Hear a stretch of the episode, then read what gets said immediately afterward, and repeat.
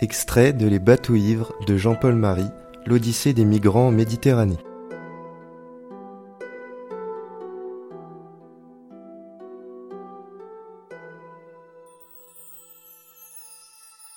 Migrant, drôle de nom. Celui qu'on emploie aujourd'hui pour qualifier tout ce qui bouge et dont on ne sait rien finalement. Le dictionnaire ne nous aide pas beaucoup.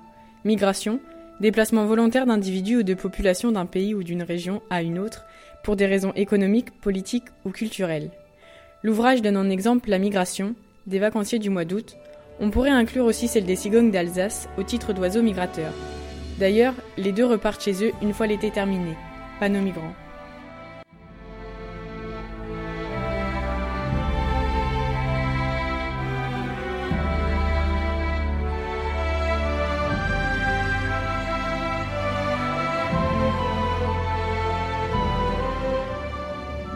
Les humains qui traversent les frontières ne font pas que passer d'un pays à l'autre. Ils doivent aussi traverser la frontière entre les mots. Ils sont tour à tour migrants, travailleurs émigrés ou immigrés, réfugiés, fugitifs, sans papiers ou clandestins. Pourtant, quand ils fuient la guerre, ils ne migrent pas, ils fuient. Les appelés migrants les projettent dans le camp des exclus, des clandestins, des étrangers indésirables qui viennent investir l'Europe, la France et ses richesses. Pas bien ça. Lois disent pourtant qu'un réfugié qui fuit la guerre a droit à l'asile politique. Du coup, un migrant subit malgré lui quelques transformations en chemin. Quand un évadé de l'enfer syrien arrive en Turquie, il est appelé réfugié. Un vrai, avec tente, soupe gratuite et compassion mondiale. Dès qu'il frappe à la porte de l'Union européenne, il devient un, un migrant qui n'a pas de sauf-conduit, un sans-papier. Tout migrant qui fuit la guerre est donc un réfugié, jusqu'à ce qu'on lui refuse l'asile politique. Jusqu'ici, on s'apitoyait. Là, on s'inquiète. Là, il perd son statut de réfugié et même de migrant pour se retrouver avec celui d'immigré illégal. L'impasse. Nommer les autres, c'est leur définir un statut, dire le droit ou l'illégalité, adopter une attitude politique. Le poids des mots n'est pas anodin.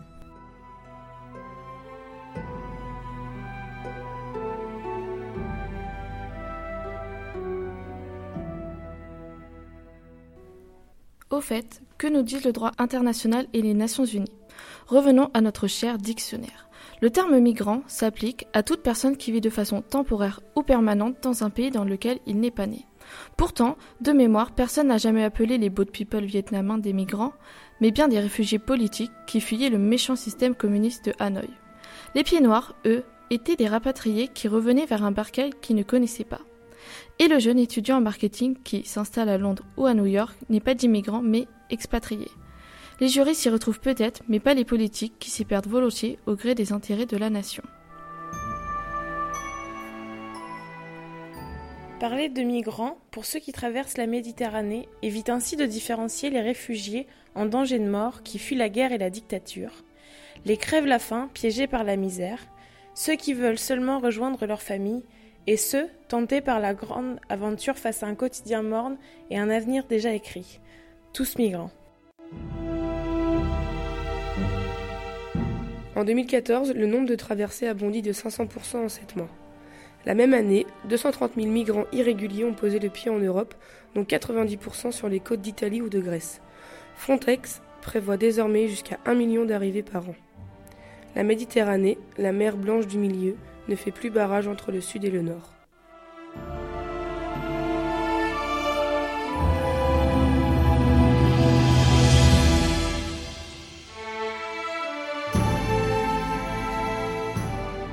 Les populations se déplacent, des foules entières de migrants viennent se masser à nos frontières, le droit perd pied, les chiffres donnent le tournis, les politiques bafouillent et les États se barricadent. Que devient l'homme dans tout cela? Eh bien, il change, dit Michel Agier, anthropologue. Les nouvelles conditions de migration transforment les lieux de frontières en lieux de vie et font naître une nouvelle condition, celle de l'homme frontière. Paradoxe, à l'ère de la mondialisation, tout est plus difficile pour les nomades. Les pays riches édifient des murs à la place des frontières avec béton, grillage, barbelés, surveillance vidéo, électronique, biométrie et contrôle au faciès à la sortie des avions. Ceux qui sont empêchés de passer commencent à flotter entre deux mondes, comme cet élégant réfugié iranien de Roissy, Mehran Kamerina Seri, surnommé Sir Alfred Mehran, qui a vécu 18 ans dans le terminal 1 de l'aéroport Roissy-Charles de Gaulle avant de s'évanouir vers un hôpital parisien. Le doigt sur la carte, je recense la profusion des murs et des lieux suspendus. Camps, campements, zones de transit, quartiers ghetto, mais aussi les déserts du Sahara africain, les montagnes du Maroc face à Ceuta et Melilla, les précieuses îles de Kos ou de Lesbos, ou notre si peu exotique jungle de Calais. Dans ces espaces frontières de plus en plus vastes, hors les murs, hors du temps, hors du monde, un nouvel homme est né. Il voulait bouger, découvrir l'altérité, une terre inconnue, le voilà arrêté, bloqué sur le lieu même de la frontière qui sépare mais ne relie plus. Le migrant, devenu homme frontière, n'existe plus, sinon comme la figure éternelle de l'étranger.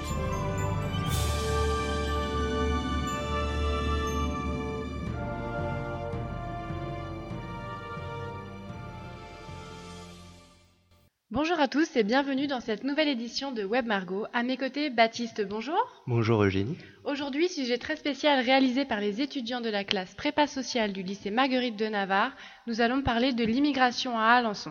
Il est 11h07 et voici notre sommaire. Depuis combien de temps la ville d'Alençon accueille-t-elle des migrants? Quelles sont ses capacités d'accueil? Mélanie et Marie se sont concentrées sur l'approche historique. Comment sont accueillis les migrants? Quelles associations les prennent en charge? Maude, Marie et Chloé répondront à ces questions. Nous irons ensuite à la rencontre d'une famille d'accueil canaise interviewée par Camille et Alice.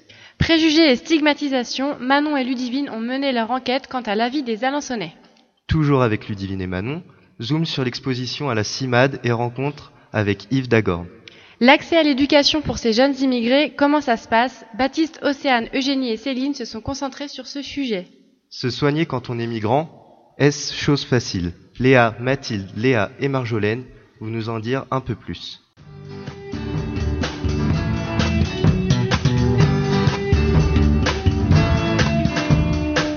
Mélanie et Marie sont en plateau avec nous. Bonjour les filles. Bonjour. Alors, est-ce que les personnes migrantes sont bien reçues ici à Alençon? Nous allons répondre à cette question et à d'autres que pourraient se poser les auditeurs à travers un quiz que nous avons réalisé. À votre avis, sur 13 régions d'accueil de migrants, en quelle position pourrait se trouver la Normandie? Euh, je dirais la moitié, 6. Et non, elle se trouve à la fin du classement en 11e position sur 13. Malgré son ouverture sur le monde avec son littoral et ses ports, la Normandie n'est pas une terre d'immigration. La région compte actuellement 2,2 des immigrés vivant en France, ce qui est très peu. Selon vous, de quelle origine principale sont les migrants accueillis dans la région? Je sais pas, je dirais les Syriens? Et non, contrairement à ce qu'on pourrait croire, ce sont les Britanniques. En effet, entre 2003 et 2008, les Britanniques représentaient 30% des nouveaux arrivants en Basse-Normandie, devant les Algériens et les Marocains qui, ne représentaient à seul- seulement 2, 5% chacun. Euh, dans les années 80, la région se distingue par l'arrivée de nouveaux arrivants, principalement d'origine britannique, et beaucoup de seniors qui sont attirés par les conditions de vie qu'offre le territoire. Dans ces années, il y a également eu une pénurie de main-d'œuvre, ce qui a engendré une immigration de travail, surtout dans les secteurs du bâtiment et les usines comme avec Moulinex. À ce moment-là, les immigrés furent essentiellement européens et africains. D'après vous, quel département de Basse-Normandie accueille le plus grand nombre de migrants proportionnellement à sa population? Euh, je dirais le Calvados. Eh bien non, c'est l'Orne avec 2,6%. Ces migrants sont principalement d'origine turque et portugaise.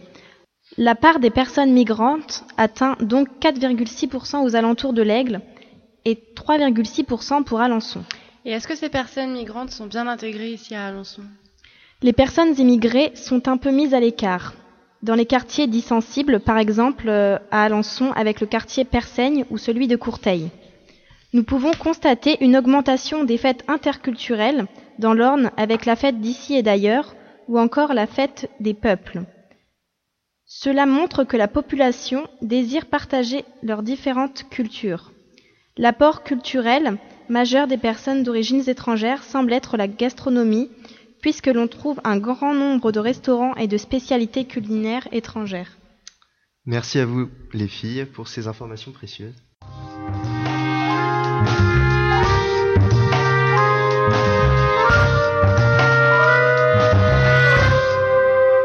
Maintenant que nous savons qu'Alençon est un lieu d'accueil, comment ces personnes sont-elles reçues? Nous retrouvons Marie, Maud et Chloé. Bonjour. Bonjour. Nous, nous avons rencontré Fanny Vétillard et Marion Legendre, des conseillères en économie sociale et familiale au CADA d'Alençon. Donc il faut savoir que le CADA, c'est un centre d'accueil pour les demandeurs d'asile et il offre euh, aux demandeurs d'asile un lieu d'accueil qui les aide à obtenir le statut de réfugié. Donc cet accueil, prévoit leur hébergement, un suivi administratif et social, ainsi qu'une aide alimentaire. Et le CADA d'Alençon est géré par une, associa une association qui se nomme Altea. Fanny Vétillard et Marion Legendre nous ont expliqué que les migrants étaient pris en charge par la préfecture du département, puis par celle de la région. Les personnes qui arrivent au sein de notre structure euh, ne sont pas euh, directement accueillies par nous-mêmes. C'est-à-dire que nous, c'est l'OFI, donc l'Office français de l'immigration et de l'intégration, qui nous oriente qui nous oriente les, les personnes, les familles, les femmes isolées, les hommes isolés. Cette personne va recevoir les, donc cet accueil avec euh, on, la prise en compte dans des critères de vulnérabilité. Euh, ensuite, on, pendant cet entretien, il va y avoir aussi une, une remise de dossier où le dossier est à remplir sous 21 jours. Les migrants sont principalement des Albanais, des Afghans, des Ivoiriens ou des Congolais. Et au niveau législatif Par un petit peu loin, par rapport à la Convention de Genève de 51, qui définit ce qu'est un réfugié. Les deux instances en France, qui sont l'OFPRA et la CNDA, donnent une réponse positive en se basant sur la Convention de Genève. On va dire que c'est la première loi, enfin ouais. convention sur laquelle l'État français se base, du 29 juillet 2015 où euh, là, il y a une réforme de l'asile. Donc c'est la loi phare, en fait, la dernière loi phare absolument à, à connaître, où là, il est spécifié différentes choses. La principale, c'est la réduction du délai d'attente, du délai d'instruction de la procédure d'asile. Avant cette date-là, on était à 18 mois. Et là, on tend à être à 9 mois. C'est tout simplement pour éviter que la personne s'intègre. Concernant l'hébergement, tout se situe dans le quartier de Persaigne. Nous, en fait, ce qu'il faut savoir, au CADA Altea, on a une capacité de 150 places. 150 places réparties en euh, 27 appartements. Donc aussi bien des T3 que des T4. Par ailleurs, les migrants ne paient pas de loyer et contribuent seulement une caution de 15 euros par personne et par mois. Cependant, il y a un seuil maximal qui ne peut pas excéder 150 euros par an et par personne. Ces migrants peuvent venir des quatre coins de la France. En effet, tout se fait par, par informatique, pardon, via le site DNA, dispositif national d'accueil. Du coup, avec ce dispositif, les migrants de Strasbourg, de Toulouse ou de Bordeaux peuvent venir à Alençon s'il y a des places de disponibles. Merci beaucoup les filles pour euh, votre intervention.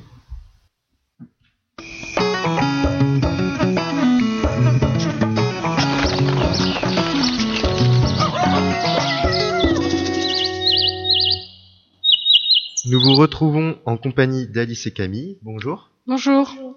Vous vous êtes intéressé au sujet des familles d'accueil qui offrent l'hospitalité à des migrants. Pouvez-vous nous parler de votre rencontre auprès de l'une de ces familles? En effet, nous sommes allés à la rencontre de François Frémont, habitant de la banlieue cannaise.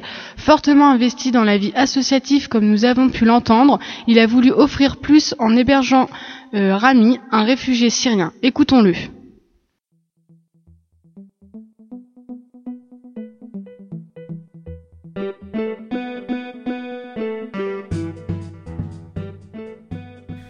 D'abord, euh, comment l'idée vous est venue d'accueillir un réfugié? L'idée est venue par hasard. Jocelyne, ma compagne, a dit tiens, ce serait bien qu'on accueille quelqu'un à la maison. Et donc j'étais très surpris de sa démarche parce que c'est pas forcément une démarche évidente pour, pour nous. Et je lui ai dit ben, il n'y a aucun problème, je vais essayer de voir comment on peut faire. Et euh, j'ai rencontré des personnes de la Maraude de Caen. Et la Maraude de Caen est un organisme euh, de la mairie de Caen chargé de faire le, tour des personnes euh, en difficulté qui sont à l'extérieur, qui dorment dehors, pour apporter soit de la nourriture, soit des conseils administratifs ou alors des couvertures.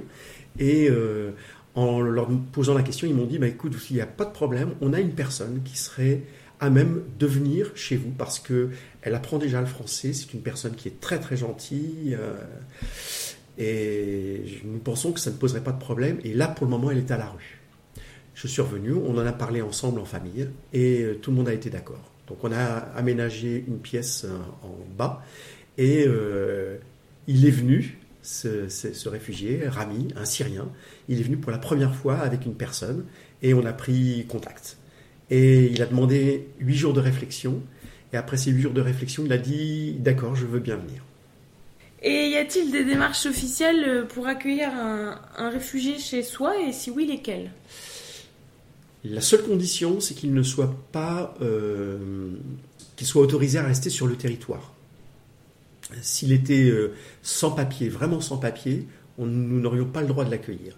Mais là, il avait déjà un papier officiel euh, qui lui permettait au moins de se, d'aller sur tout le territoire français, même si ce n'est pas l'équivalent d'une carte d'identité.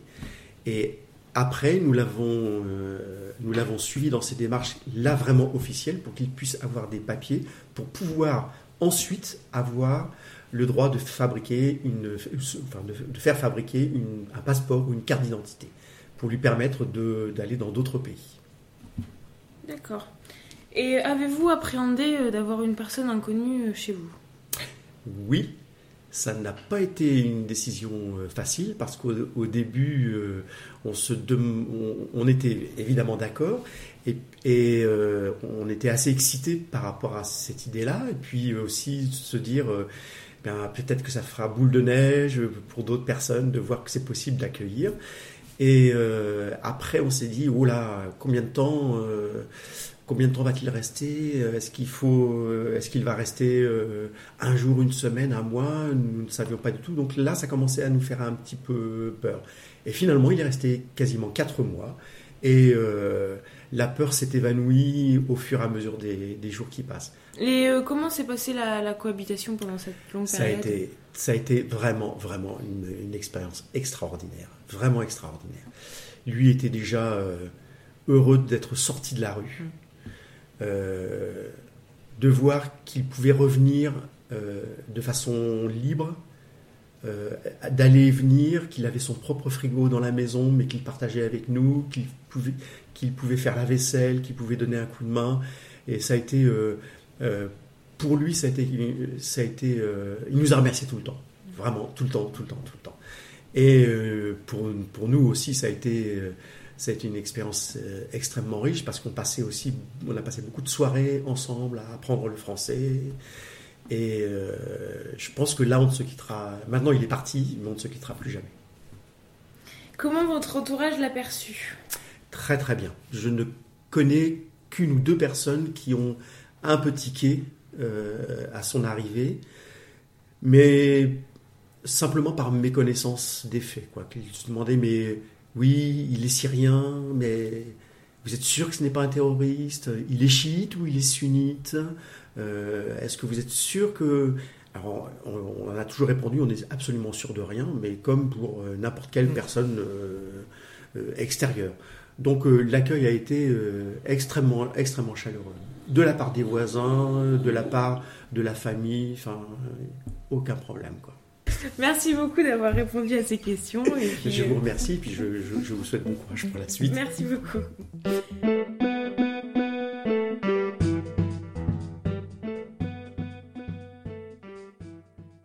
Aujourd'hui, cela fait cinq ans que Rami a quitté son pays natal. Il a pu acquérir tous les droits que peut avoir un Français.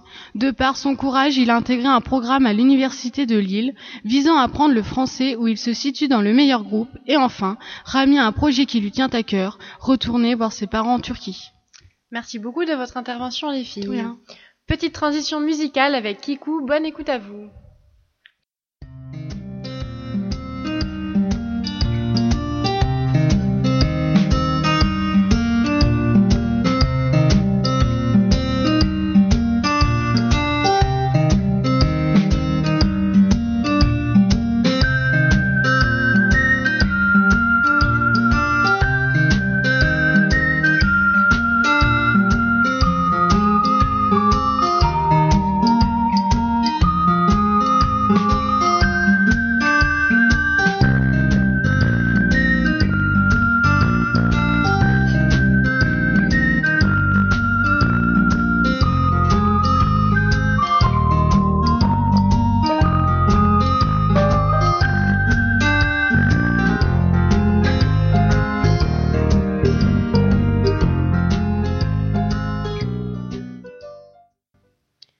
Bienvenue à vous qui nous écoutez et, ou à ceux qui nous rejoignent sur cette émission spéciale Immigration sur Web Margot. Il est 11h21. Nous savons très bien que l'arrivée des migrants à Alençon a suscité des réactions, lesquelles Manon et Ludivine nous répondent. Bonjour. Nous sommes allés à la rencontre de plusieurs Alençonnais le mercredi 7 décembre. Nous avons effectué un micro-trottoir au sujet des, pré des préjugés euh, sur, la, sur l'immigration. La même question a été posée à chaque personne. Êtes-vous pour l'accueil des migrants? On vous laisse découvrir les témoignages. Pour l'accueil des migrants euh, Oui, oui. Ouais. Parce que euh, des migrants, je parle. Pas des gens qui sont. qui font des bêtises, hein, je parle. Des migrants qui n'ont pas de maison ni tout ça. Hein. Ça, je suis d'accord. Euh... Pas trop, pas trop d'infos. un peu, un peu. Le problème, c'est le chômage. Et malheureusement, euh, s'il y a du travail pour tout le monde, hein, on serait content qu'ils soient là pour les sauver de leur misère. Il faudrait avoir la quantité qu'on puisse rendre heureux, quoi. Bah oui, bien sûr. Bah parce qu'ils ont le droit aussi de... Parce que je pense qu'ils fuient un pays, donc euh, pourquoi pas les accueillir, si on peut. Moi, ça me dérange pas. Bah, parce enfin, ils vont pas m'empêcher de, de, vivre, quoi. Enfin, ça me dérange pas. Puis si on était à leur place, on aimerait bien être accueillis, je pense, dans un pays qui nous ouvre la porte. Hélas, parce que euh, je trouve que il y a des, des émi ce ne sont pas vraiment des véritables émigrants, surtout des gens euh, qui, qui, veulent venir en Europe pour pouvoir gagner de l'argent, mais la plupart du temps, ce ne sont pas des vrais émigrants. Plus on ne sait pas ce qui rentre ouais. dans notre pays, je pense que les gens devraient avoir un peu peur. D'accord. Parce que c'est quelque chose qui pourrait nous arriver et je pense que euh, on, on, doit les, les, les aider, c'est tout, tout, simplement. Quoi. Oh, bon, bien sûr. Oui. Pourquoi? On est une terre de, je sais pas, comment vous dire moi? Euh, Parce que ce sont des gens qui, donc on peut pas les laisser mourir. Elles ont déjà souffert dans leur euh, dans leur vie avec leurs enfants. Euh, elles ont échappé à la mort sans doute en Méditerranée. Et euh, bah, j'espère qu'elles pourront se reconstruire chez nous. Nous, quand on immigre au Canada pour travailler ou aux États-Unis, on est bien content euh, qu'on nous accueille là-bas. Alors je trouve que 7 sur une population de 50 000, y compris la, quand même pas gigantesque. Du moment qu'ils ne sont pas une, des milliers, des milliers, pourquoi pas Mais bon, oui, euh, oui il faut, faut, faut s'entraider. Enfin bon, euh, ce sont que des hommes. Lorsque les femmes arriveront, euh, ça fera beaucoup plus. Quoi. Euh, la France, terre d'accueil, d'accord, mais peut-être pas non plus exagéré. Quoi. Mais parce que je pense qu'il faut aider, que nous, si on était dans cette situation, on serait content que quelqu'un nous accueille. Hein. Je pense que c'est notre devoir euh, de, de, de, les accueillir. Et, euh, voilà, ils, sont, ils, viennent, ils proviennent tous d'un pays en guerre. Ouais. Écoutez, moi, je suis un peu pour. Oui. Ouais, je suis pour. Pourquoi? Parce que je pense qu'on serait à leur place, on serait content de trouver une terre d'accueil. Euh, voilà. Donc après avoir écouté euh, le, le, le micro-trottoir, euh, nous pouvons constater que les préjugés sur les migrants euh, sont divers et variés et que la question de l'immigration reste vraiment un sujet tabou. Heureusement, il y a des associations comme la CIMAD qui permettent de sensibiliser euh, les personnes sur euh, ces préjugés, justement. Effectivement. Euh, de plus, vous avez assisté à une exposition qui se nomme Changer de regard sur les migrants, à la CIMAD, lieu où vous avez rencontré Yves Dagorn, qui est également présent sur ce plateau. Bonjour, monsieur Dagorn. Bonjour. Donc vous êtes là euh, aujourd'hui pour répondre, de par votre expérience de bénévole, aux questions des filles.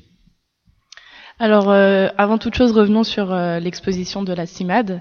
L'exposition vise à changer le regard euh, sur les migrants à travers des affiches et un travail de sensibilisation. Donc l'exposition a lieu du 5 au 17 décembre à la Maison de la Vie Associative à Alençon. Donc on a pu rencontrer euh, Yves Dagorn ici présent. Bonjour. Bonjour. Pouvez-vous vous présenter et expliquer votre rôle au sein de l'association La SDR Alors je suis professeur en retraite depuis deux ans et pour la SDR, je donne des cours de français à la Maison de la Vie Associative à tous les étrangers qui sont désireux d'apprendre le français. D'accord. Et tout d'abord, que veut, que veut dire SDR C'est solidarité durable avec les réfugiés. Pourquoi avez-vous voulu euh, vous engager euh, dans la SDR euh, On m'a demandé dans un premier temps d'aider deux jeunes lycéens syriens euh, qui euh, avaient des difficultés, évidemment, à suivre les cours. Dans un premier temps, euh, j'ai dit oui, et j'ai cherché à savoir si à Alençon, il n'y avait pas d'autres lycéens qui étaient dans la même situation qu'eux. On m'en a trouvé deux autres, mais il n'a pas été possible de faire quelque chose de vraiment cohérent avec ces jeunes. Donc je me suis rapproché de SDR qui cherchait à faire des cours. Et que vous apporte cette expérience? Ah, Beaucoup de choses, parce que je rencontre euh, des gens qui sont tout à fait attachants, des gens qui ont vraiment envie d'apprendre, quelquefois ça change un peu des lycéens ordinaires, on va dire. Et euh, bon, là maintenant, je ne vois quasiment que des adultes. Hein. J'ai très peu de, de, jeunes dans mes cours. Et enfin, depuis combien de temps êtes-vous euh, dans cette association? Bah, Depuis euh, un peu plus d'un an. Merci beaucoup Yves Dagorn euh, d'avoir partagé ce moment avec nous. Merci à vous aussi. Merci de votre présence, Monsieur Dagorn, et merci à Manon et Ludivine d'avoir permis cette rencontre.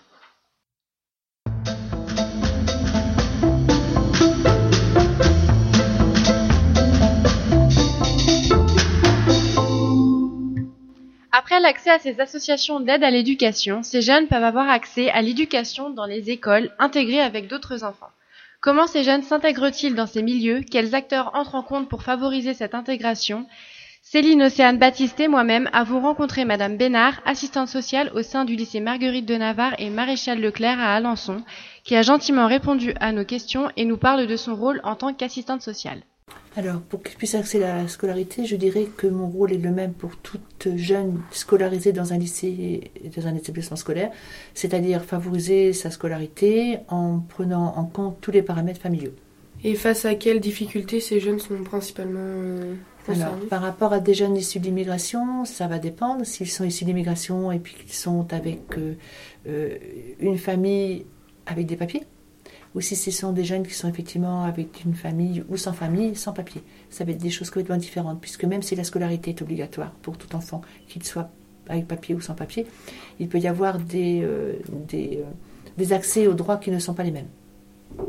Est-ce que vous rencontrez des, des, problématiques différentes par rapport au fait de, de l'intégration de l'enfant dans le milieu scolaire euh... Alors, il peut y avoir plusieurs choses. Soit effectivement l'enfant qui peut être intégré dans le lycée euh, a accès au langage français. Et là, l'intégration se fait euh, par cours, et puis comme tout élève euh, lambda, si effectivement il peut y avoir un barrage de la langue, il peut y avoir des protocoles qui sont mis en place pour que l'apprentissage de la, la, langue puisse se faire soit à l'intérieur du lycée, soit à l'extérieur du lycée, soit dans une association, soit avec des professeurs qui sont habilités pour pouvoir faire cet apprentissage.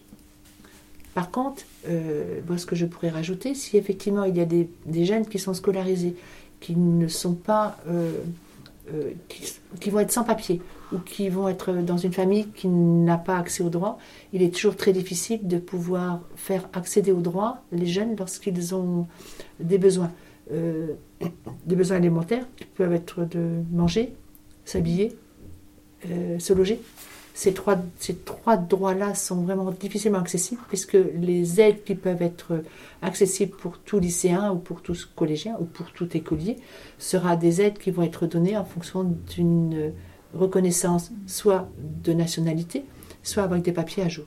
Donc euh, merci à Madame Bénard d'avoir pris le temps de répondre à nos questions. À la suite de cette interview, nous avons rencontré Rama, élève de terminale au lycée Marguerite de Navarre à Alençon. Arrivé en France en avril, de, en avril 2013, Rama, originaire de Damas en Syrie, nous éclaire sur son parcours. Nous écoutons son témoignage poignant. Euh, en avril 2013, euh, j'avais d'abord euh, le visa touristique, après euh, la nationalité française. Et du coup, quand tu es arrivé en France, est-ce que la barrière de la langue, ça a été un, un gros problème pour toi? Oui. Est-ce que tu as Comment tu as fait pour euh, réussir à l'apprendre euh, assez les, vite? les premiers six mois, j'ai resté à Paris. J'étais allée euh, à Alliance française. Après, quand j'ai déménagé à Alençon, euh, j'étais inscrite au lycée directement. Donc, euh, il fallait que je sois en première. Mais j'ai fait la seconde pour la langue, en fait. Je sais pas si je me trompe, mais ton père travaillait déjà sur Alençon, donc il, Oui.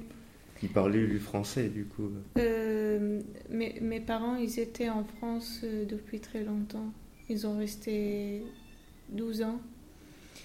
Et moi, j'étais pas née encore.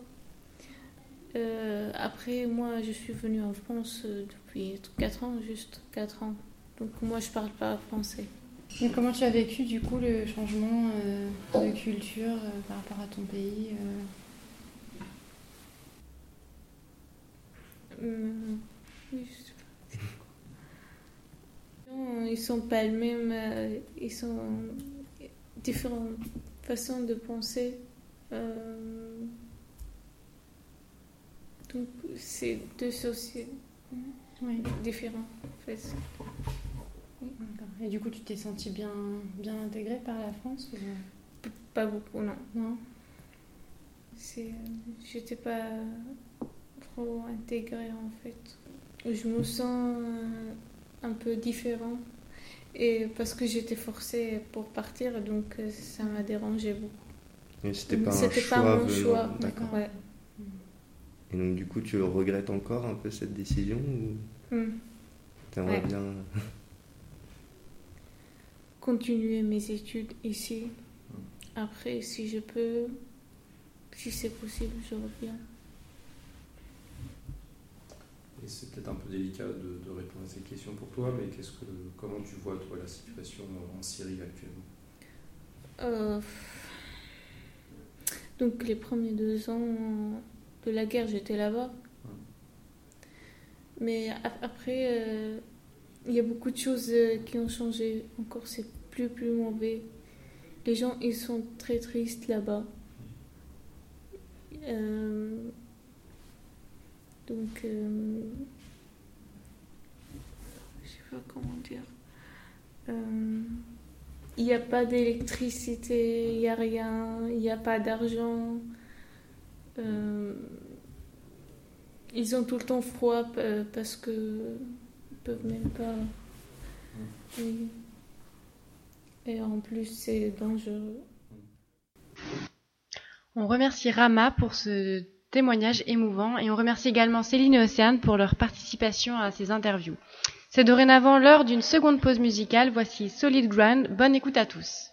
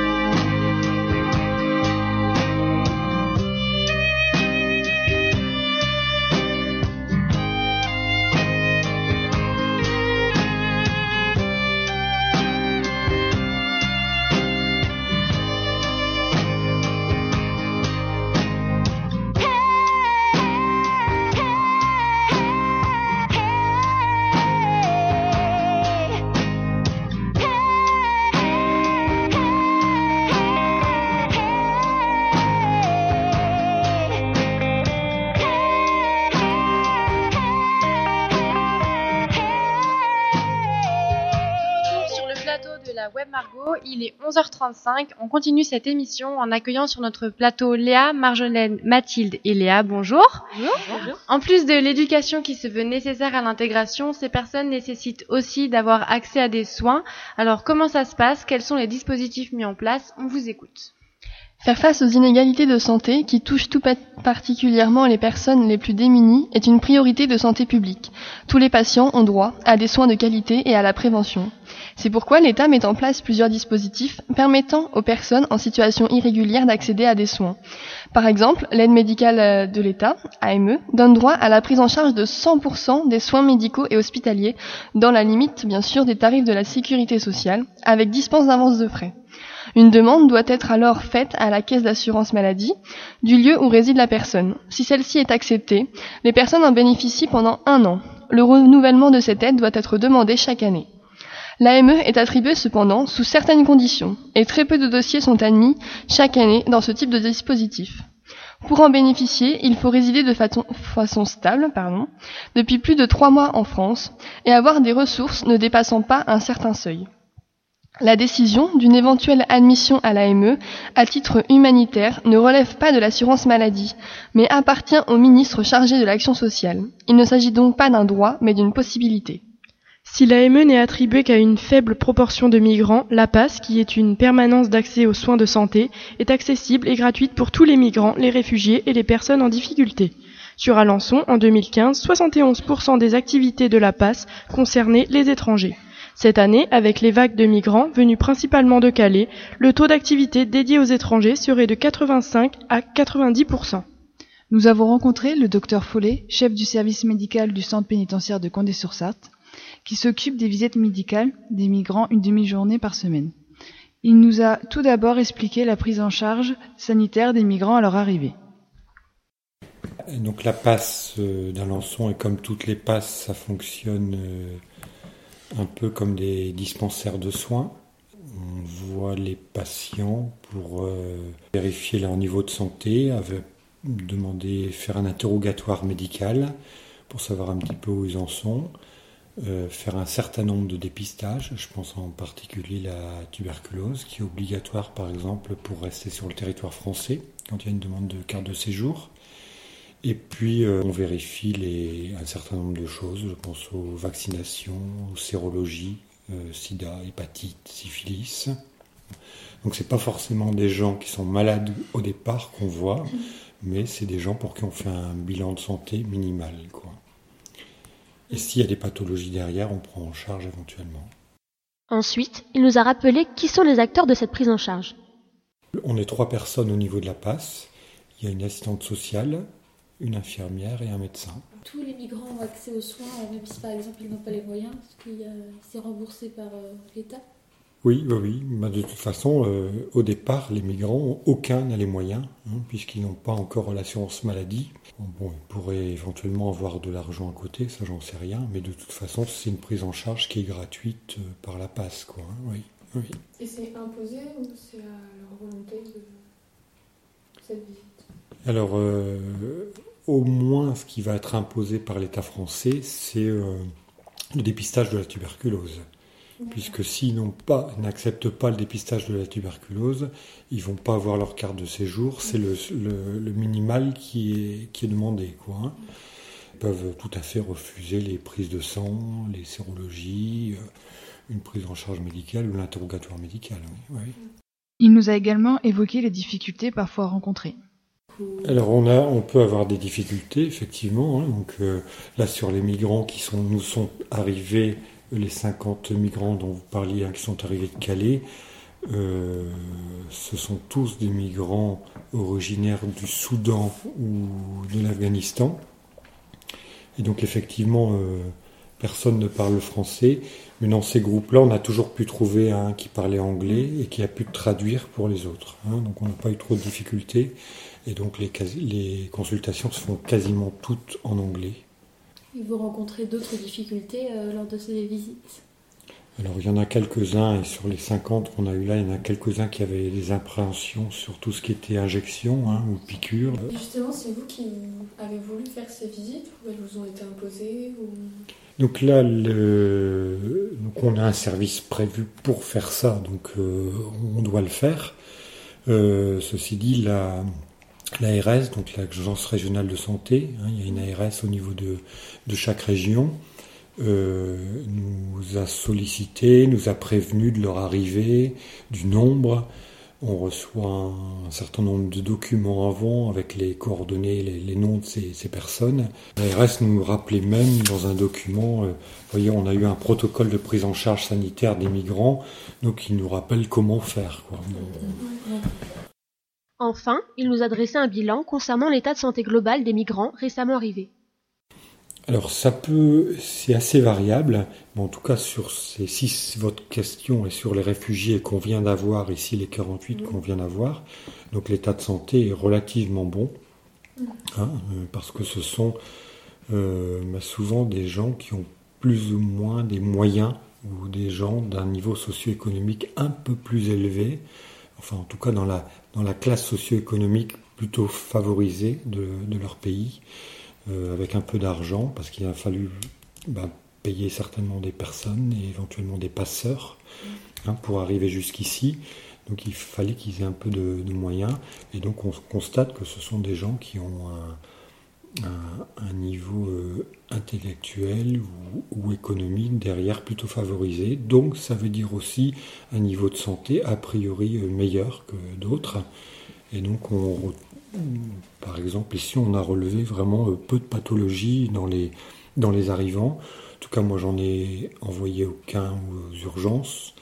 J'ai pu tous les prendre en charge. Il y peut-être un qui avait une pneumopathie, donc on a pris en charge, une infection pulmonaire. Mais pour tout le reste, l'état de santé était correct. Alors par contre, aujourd'hui, j'ai reçu tous les résultats de leur bilan et euh, je crois que j'ai dépisté, dedans, il y en a trois ou quatre qui ont une hépatite B chronique. Donc c'est une pathologie qu'on est amené normalement, au moins en France, qu'on soigne euh, et qu'on prend en charge euh, avec des traitements sur un certain temps. Quoi. Les migrants ont donc tous accès aux soins grâce à une prise en charge gratuite ou remboursée et bénéficient d'un suivi médical. Cependant, de nombreuses passes n'ont pas de médecin et ne proposent donc pas de visite médicale, ce qui est une vraie difficulté. Dans ce cas, les migrants sont redirigés vers un médecin de ville ou directement vers les urgences, lors de pathologies trop lourdes ou de refus de visite par les médecins généralistes. Merci beaucoup les filles pour votre chronique. Nous terminons donc cette émission spéciale en remerciant tous ceux qui ont participé à l'élaboration de ce projet radio, la classe prépa sociale du lycée Marguerite de Navarre, les enseignants encadrants, Madame Joubert et Monsieur O'Haraud, Madame Thierry, professeur documentaliste, sans oublier Yves Dagorn, ancien enseignant et membre de la SDR. Je vous souhaite une bonne journée, à très bientôt sur Web Margot.